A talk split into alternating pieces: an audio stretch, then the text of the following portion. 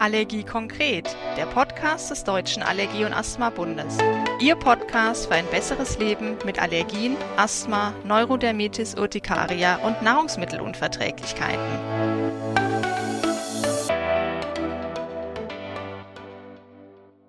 Hinweis. Aufgrund der großen Nachfrage zu unserem Live-Talk im Dezember 2022 haben wir uns entschlossen, diesen auch als Podcast für Sie zur Verfügung zu stellen. Hallo und herzlich willkommen mit dem aktuellen Thema Husten, Schnupfen, Niesen, Allergie, Corona oder Erkältung. Mein Name ist Sonja Lemmel und ich freue mich, dass Sie heute mit dabei sind. Der heutige Talk ist eine Informationsveranstaltung des Deutschen Allergie- und Asthma-Bundes und des Universitätsallergiezentrums in Düsseldorf und wird freundlichst unterstützt von Thermo Fisher Allergy Insider.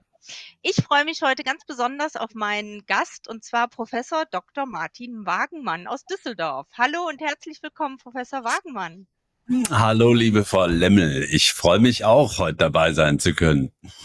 Schön. Wir gehen ja heute ein bisschen der Frage nach, ähm, es ist kalte, graue Jahreszeit, Erkältungszeit, Husten, Schnupfen, Halsschmerzen können Anzeichen einer Erkältung sein, einer Grippe, einer Corona-Infektion oder eventuell eine frühzeitige Allergie. Professor Wagemann, Sie haben ja in Ihrem Alltag mit all diesen Erkrankungen zu tun und vielleicht stellen Sie sich einfach ganz kurz unseren Zuhörern einmal vor und dann steigen wir sofort ins Thema ein. Na klar, sehr gerne. Ja, mein Name ist Martin Wagenmann, das können Sie lesen.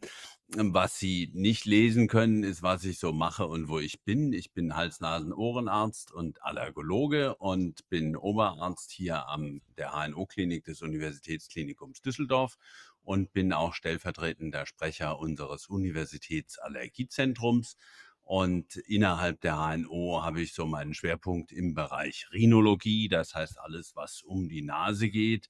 Äh, kümmere mich natürlich auch intensiv um die Allergologie und operativ um die Nasennebenhöhlen und die Schädelbasis in erster Linie. Aber ähm, die ganze Thematik hängt natürlich immer wieder eng zusammen und Sie sagen das ja gerade selber schon, das ist gar nicht so einfach, das so auseinander zu tüfteln. Ja, und mhm. im Augenblick merken wir das auch, äh, kommen wieder viele Leute mit Schnupfen, Husten, Heiserkeit. Ähm, aber ja, warum ist das so? Schauen Sie mal auf den Fenstern, da ist es schon ziemlich dunkel, aber es ist verdächtig winterlich. Ähm, und ähm, das liegt jetzt ähm, schon indirekt an den Temperaturen auch aber nicht zuletzt auch daran, dass wir alle drin sind. Wir schauen von drinnen aus dem Fenster raus und äh, sind in Räumen, die nicht so richtig gut immer belüftet sind, sind zu vielen da zusammen. Das sind so die typischen Faktoren für gerade Infektionserkrankungen.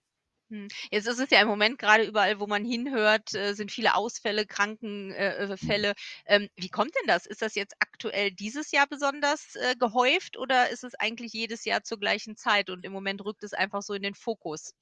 Ja, also äh, uns geht das auch so übrigens, ja. Auch wir haben zu leiden darunter, dass auch Kolleginnen und Kollegen von mir krank sind und in der Pflege viele fehlen. Also wir merken das auch. Natürlich, einerseits ist es so, dass das typisch ist für die Jahreszeit. Das muss man ganz klar sagen. Das, das kennen wir eigentlich schon.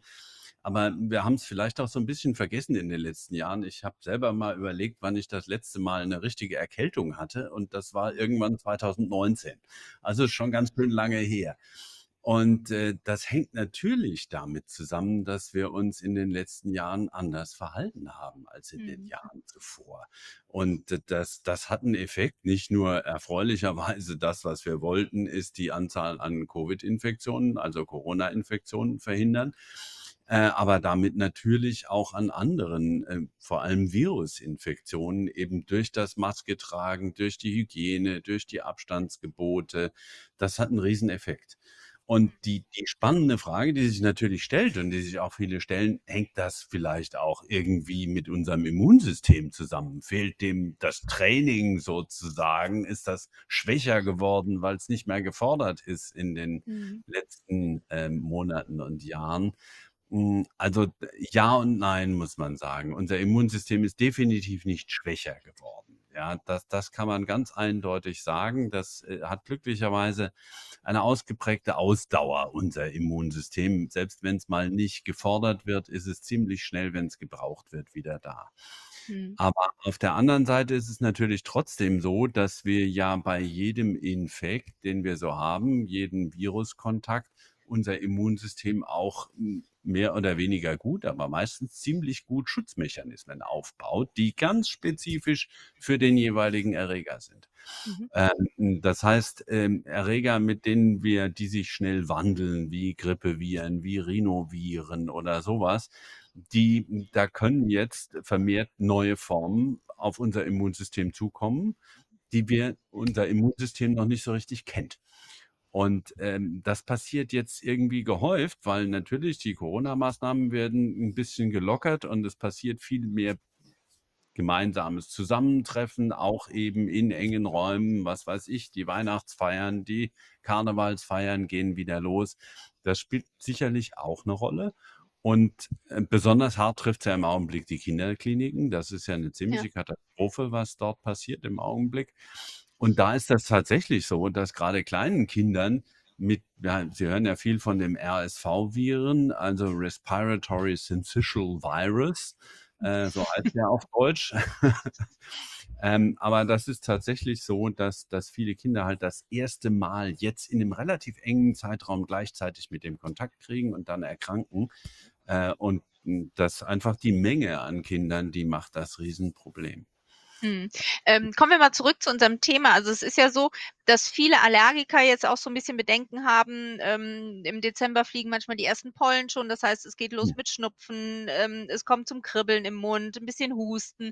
Woran erkenne ich jetzt oder gibt es so typische Symptome, wo ich sagen kann, so, hm, das ist eher die Allergie, das ist eher die Erkältung, Grippe oder das ist eher Corona? Also können Sie da vielleicht so ein bisschen die Krankheitsbilder mit den Symptomen mal auseinander dividieren? Na klar. Also die Nase ist ein ziemlich dummes Organ und äh, der Rachen auch, ja. Das, die, die Schleimhaut und das Organ reagiert eigentlich auf Entzündung immer ähnlich.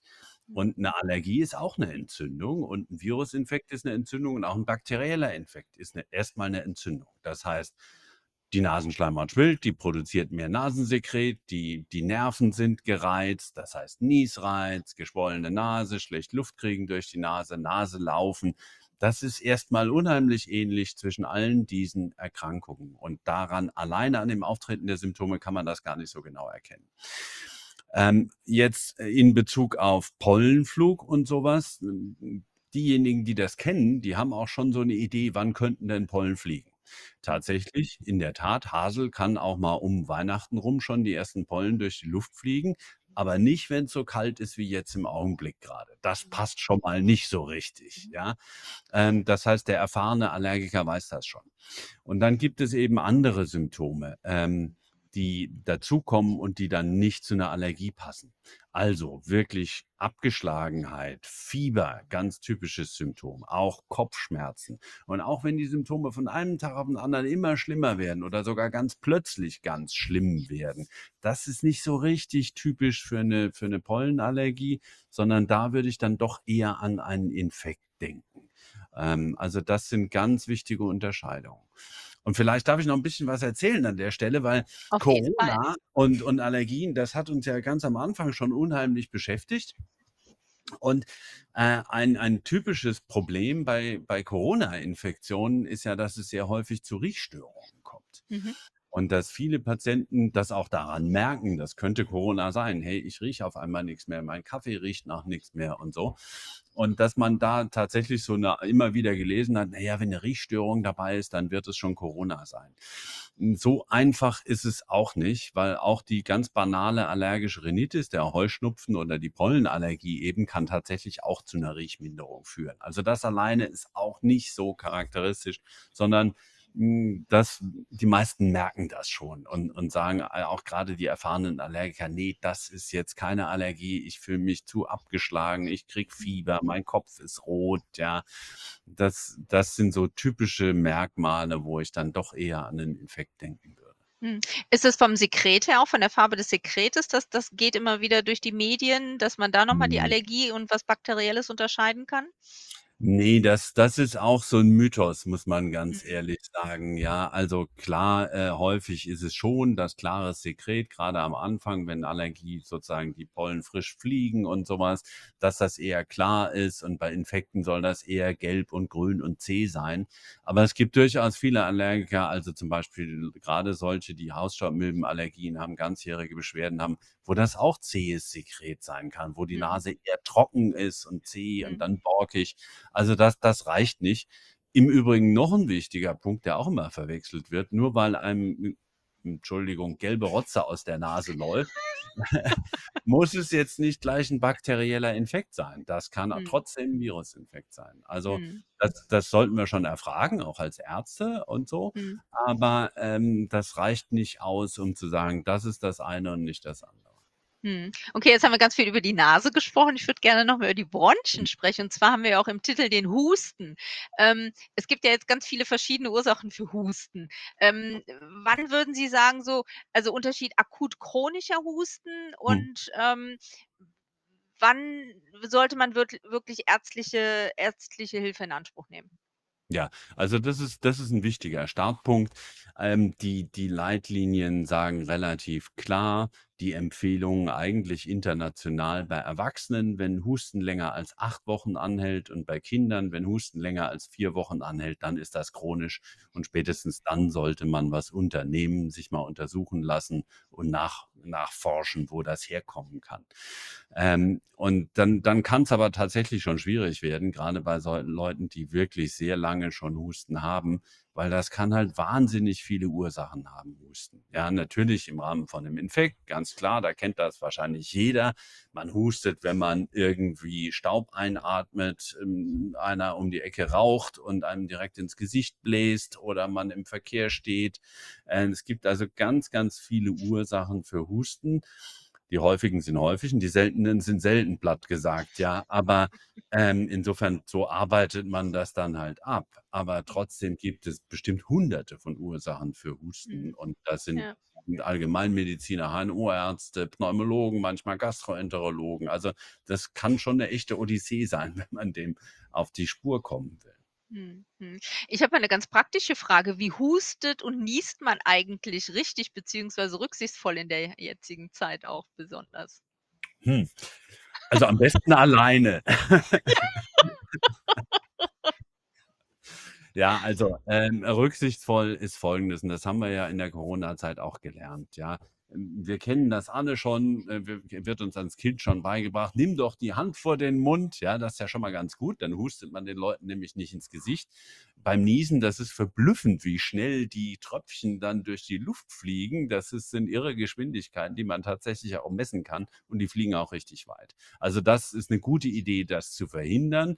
Die Hand ist deshalb nicht so ganz ideal, weil wenn ich dann jemandem direkt danach die Hand gebe oder die irgendwo drauf tue, dann habe ich potenziell halt Keime wie Viren können dadurch übertragen werden. Was man heute eigentlich empfiehlt, ist den Ellenbogen zu nehmen. Ja, das ist so die beste Variante und sich vielleicht doch von seinem Gep Gesprächspartner wegzudrehen, bevor man ins Gesicht hustet. Also Wunderbar. Okay. Ähm, schauen wir mal ein bisschen in den Winter rein. Ähm, müssen wir mit 'ner schweren Grippewelle rechnen? Die Frage ist ziemlich einfach zu beantworten. Ähm, das ist schon gar nicht mehr hypothetisch, sondern wir haben schon eine schwere Grippewelle, ganz ohne Frage. Ähm, die ist eindeutig da. Das sieht man an den Zahlen, die es dazu gibt. Hm, hm, ob's jetzt 'ne Rekordwelle wird oder nicht, das kann man noch nicht so ganz genau sagen, aber eine schwere Grippewelle ist es jetzt auf jeden Fall auch schon. Mhm. Und, ähm, vielleicht können wir das noch mal 'n bisschen gerade ziehen. Also, Grippe und Co Corona wird ja durch unterschiedliche Viren Ja. ausgelöst und, ähm, Antibiotika helfen ja bei diesen Viren oder bei diesen Infektionen nicht. Ähm, nun ist es ja trotzdem so, dass manchmal Ärzte auch Antibiotika verordnen. Was steckt denn dahinter? Meistens Unwissen, ähm, um's mal ganz frech zu sagen. Also, es ist tatsächlich so, dass dass es gibt ja Medikamente, die spezifisch auch gegen Viren wirken. Ja, das das wissen wir von Corona jetzt inzwischen alle, ging ja durch die Medien. Es gibt auch, ähm, antivirale Medikamente, die bei 'ner schweren Grippe verabreicht werden können. Aber die klassischen Antibiotika, zum Beispiel Penicillin und Abkömmlinge, die wirken gegen Bakterien. Und insofern, bei wenn jetzt eine Erkrankung, und das ist ja allermeistens so, wenn ein Virusinfekt, ein Infekt vorliegt, ein grippaler Infekt oder was auch immer, wie man das bezeichnen möchte, meistens werden die Antibiotika überhaupt nichts nutzen. Mhm. Hm, und, ähm, auf der anderen Seite ist es natürlich so, und das ist ja auch gut so, dass wir als als Ärzte unseren Patienten helfen wollen, ja? Und wenn dann jemand wirklich schwere Symptome hat, äh, und manchmal kann tatsächlich auf der Basis eines Virusinfekts auch ein bakterieller In In Infekt obendrauf kommen. Und das ist gar nicht so einfach, das sauber zu unterscheiden, weil dann in der Tat helfen, äh, Antibiotika, müssen auch nicht bei jedem Bakteriennachweis direkt gegeben werden. Aber wenn eben die Kombination aus schweren Symptomen, hohem Fieber, jetzt 'ne Lungenentzündung oder eine schwere Nebenhöhlenentzündung oder sogar drohende Komplikationen von solchen Geschichten, das sind sicherlich gute Gründe, Antibiotika auch einzusetzen. Mhm. Trotzdem müssen wir streng und kritisch sein, wann die eingesetzt werden und wann nicht. Mhm. Gibt es denn Patientengruppen also, ich denke jetzt an unsere Allergiker, Asthmatiker, die, ähm, anfälliger sind für so 'ne bakterielle Infektion nach einer Virusinfektion? Puh, das ist 'ne 'ne Frage, die ist nicht so einfach zu beantworten. Das fängt ja eigentlich noch 'n Schritt vorher an, Mhm. äh, nämlich auch mit der Frage: „Sind die anfälliger für Mhm. Virusinfektionen?“ Ähm, hm, da möchte ich eigentlich ganz gerne mal anfangen, ähm, weil grade im Zusammenhang mit Corona, äh, da ja doch tatsächlich auch jede Menge Daten generiert worden sind, die wir Mhm. tatsächlich auch untersuchen können und die uns jetzt auch helfen, so 'n bisschen über das Spekulative hinauszugehen. Also, dafür war die Co Covid-Epidemie zumindest gut, um solche Daten zu sammeln. Und man kann eigentlich sehr pauschal sagen, dass Allergien und Asthma einen nicht empfänglicher machen für solche Mhm. Viruserkrankungen. Mhm. Ähm, bei Asthmatikern ist es 'n bisschen schwierig, das manchmal zu verstehen, weil auch relativ banale Viruserkrankungen bei 'nem Asthmatiker eine Exazerbation, also ein Aufflammen des Asthmas verursachen können. Trotzdem wissen wir, dass die nicht häufiger an Mhm. äh, Infektionen leiden und auch nicht an Corona, aber das gilt auch für andere.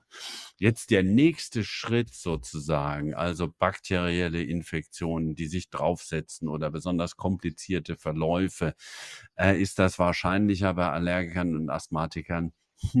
Wahrscheinlich auch nicht, aber wenn man ganz streng ist, dazu fehlen uns so 'n bisschen die genauen Daten, um das ganz sauber zu beurteilen. Mhm. Und und im Einzelfall muss man natürlich auch bedenken, was so an Grunderkrankungen da ist und und an an erhöhter Risikobereitschaft jetzt für Komplikationen. Aber grundsätzlich erst mal nicht. Man kann sogar sagen, eigentlich ist ja 'ne Allergie kein Zeichen dafür, dass das Immunsystem pauschal gesagt schlecht funktioniert, sondern ganz offensichtlich zu gut. Mhm. Genau, wunderbar. Ähm, genau, kommen wir mal zum weiteren Thema, was im Moment auch beim Deutschen Allergie und Asthmabund sehr häufig angefragt wird. Und apropos Fragen, wenn Sie da draußen Fragen haben, stellen Sie uns die gerne. Die nehmen wir gerne Mhm. mit auf. Können Sie unten in den Kommentaren können Sie die rein äh, schreiben und wenn's passt, nehmen wir sie dann mit dazu.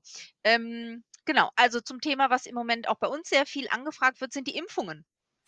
Ähm, fangen wir mal an, bis wann sollte man denn eine Grippeimpfung gemacht haben?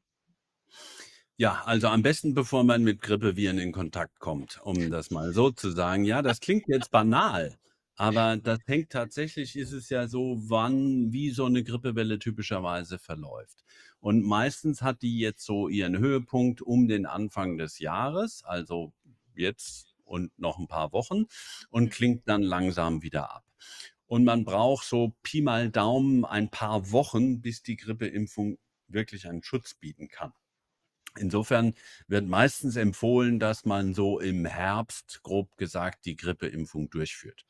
Mhm. Jetzt stellt sich der eine oder andere vielleicht die Frage: „Lohnt sich das denn jetzt überhaupt noch, wenn ich noch nicht geimpft bin?“ Wahrscheinlich schon, muss Mhm. man sagen, weil die Mhm. d so ganz genau ist das nicht so, dass das jetzt immer am 1. März oder so was Schluss ist mit der Grippe, sondern, ähm, das kann unterschiedlich verlaufen und auch bis dahin verstreicht ja noch 'n Weilchen Zeit. Mhm. Und welcher welcher Personengruppe würden Sie die Grippeimpfung empfehlen? Also das das, äh, ist 'n Thema, was wir ja auch durch Covid getriggert so ganz heiß diskutieren können: Wen sollte man impfen oder nicht, ja? Also, natürlich die Patienten, die 'n besonders hohes Risiko für 'n schweren Verlauf haben. Die sollten geimpft werden. Das ist die eine Gruppe. Ich kann gleich noch drauf eingehen, wer das eigentlich ist. Mhm.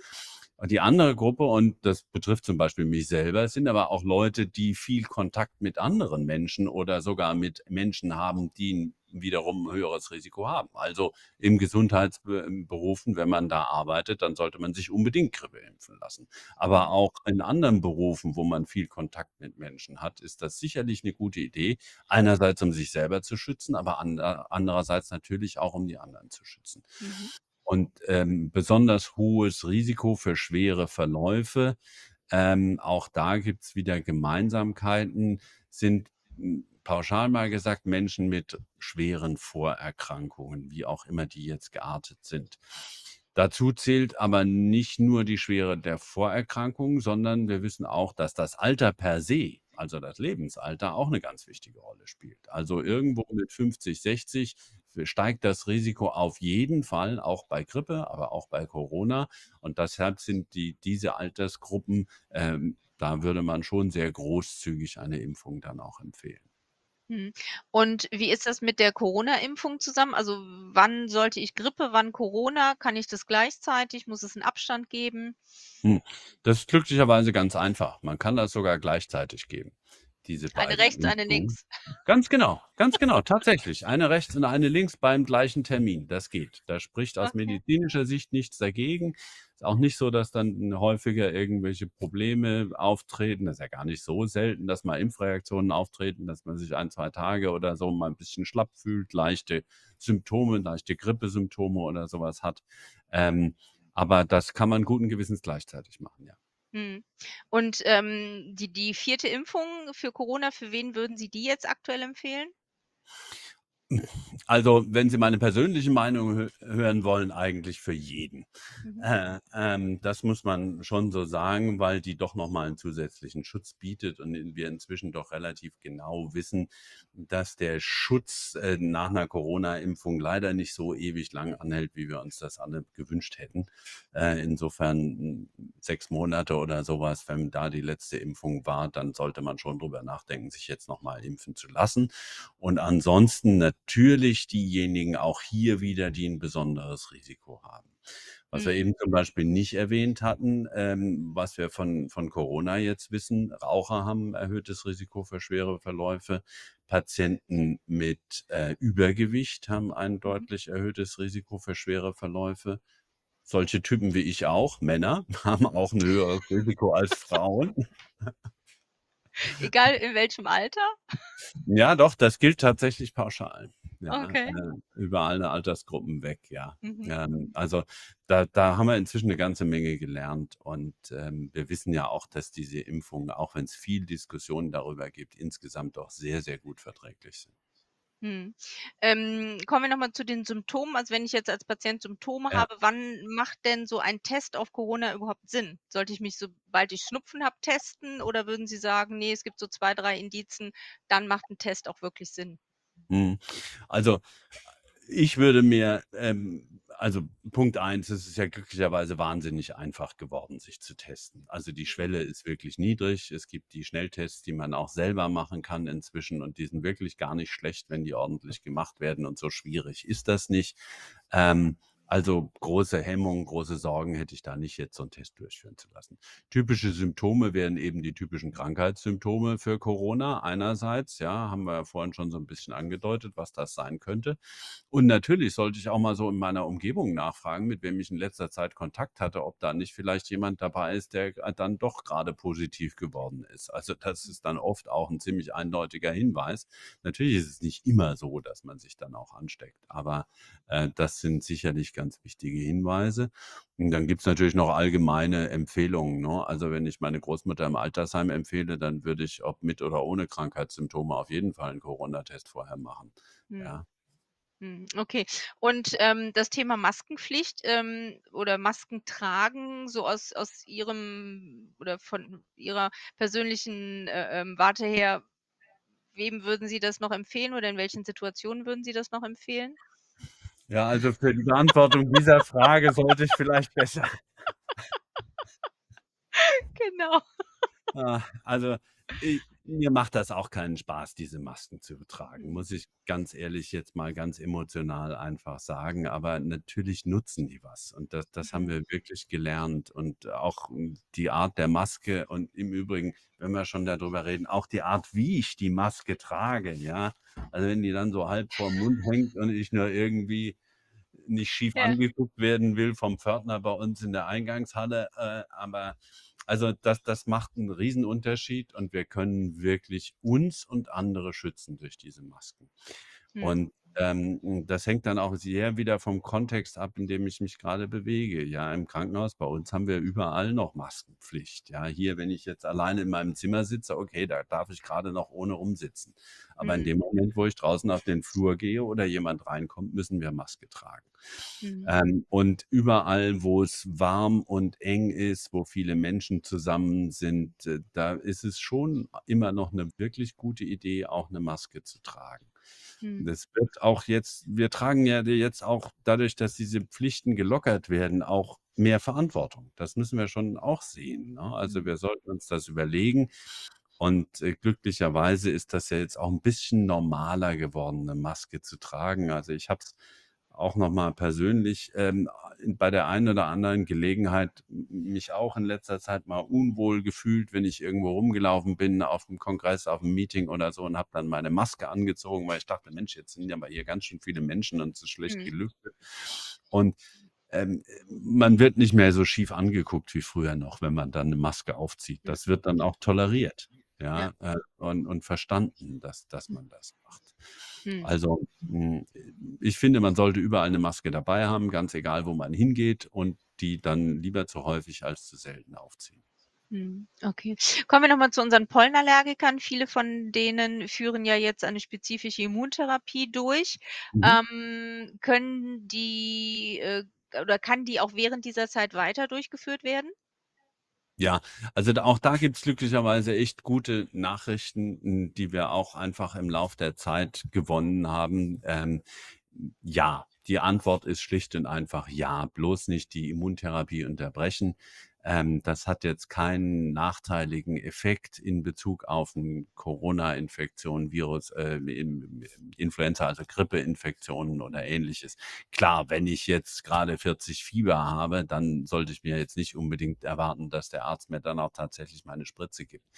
Aber wenn ich eben symptomfrei bin, dann kann die Immuntherapie auch im Augenblick ganz normal durchgeführt werden. Und es ist ja die typische Zeit, grade bei den Pollenallergikern jetzt so im Herbst, Winter, wo die Spritzen durchgeführt wo oft auch 'ne Einleitungstherapie dann gestartet wird. Also, Mhm. bloß nicht abschrecken lassen davon. Das ist 'ne sinnvolle und wichtige Therapie und die macht es nicht gefährlicher oder wahrscheinlicher, Mhm. an so 'nem Infekt zu erkranken. Wunderbar. Ja, schön. Vielen, vielen Dank, Professor Wagemann. Wir kommen zum Ende. Es sind leider keine Fragen reingekommen. Also, wenn da draußen noch jemand ist, der noch Fragen hat, bitte schreiben Sie die kurz rein. Ähm, haben wir irgendeinen wichtigen Aspekt vergessen? Haben Sie noch etwas auf dem Herzen, was Sie der Community mitteilen möchten? Der Community? Ähm,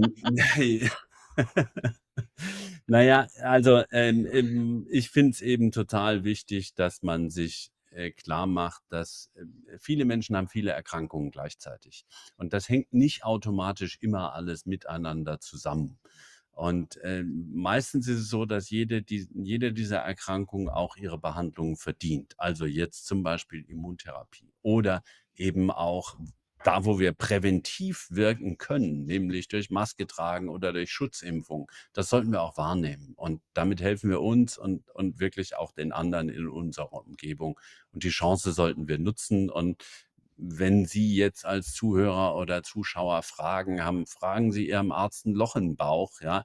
Zu den meisten dieser Fragen gibt's inzwischen wirklich gute Antworten, die man auch auf 'ner fundierten Wissensbasis guten Gewissens beantworten kann.